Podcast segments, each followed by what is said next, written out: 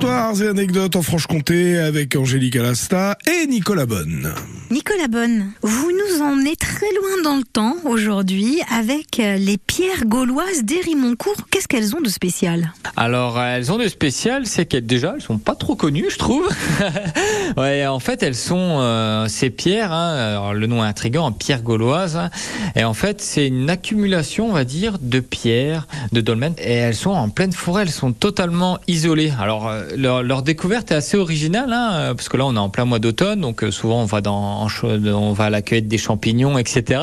Et ben cette découverte est liée à la cueillette des, des, des champignons, puisqu'on se retrouve en 1656 où un médecin généraliste en fait aurait découvert les pierres gauloises en cherchant des champignons. En fait, en cherchant des champignons, ben, il est tombé sur une pierre. Bon, il s'est dit ok, une pierre. Puis en fait, il y a une accumulation de pierres calcaires d'anciens dolmens.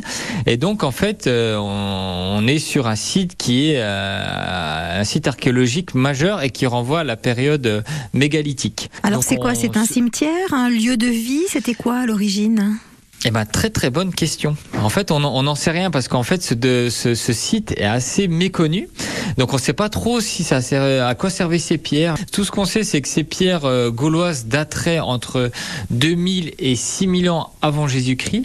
Et ce qui est intéressant, c'est que on va avoir des études prochainement sur l'origine euh, de ces pierres. La plupart des habitants euh, du village ne connaissent pas la forêt ni ses trésors cachés. Donc en fait, c'est un lieu assez insolite que je vous invite à découvrir et vous allez vous balader dans cette forêt, vous allez voir euh, un nombre incalculable de pierres, mais ce qui est sûr, c'est que ce ne sont pas des pierres qui ont été créées par euh, par la nature. hein. C'est bien c'est bien la main de l'homme qui a créé ces pierres parce qu'on retrouve une concentration de pierres dressées en pleine forêt. Alors peut-être que suite aux études dont vous nous parliez, eh bien le voile sera bientôt levé sur l'origine de l'amoncellement de ces pierres gauloises d'Hérimoncourt. Et puis vous viendrez nous expliquer tout ça sur l'antenne de France Bleu Belfort-Montbéliard, Nicolas Bonne.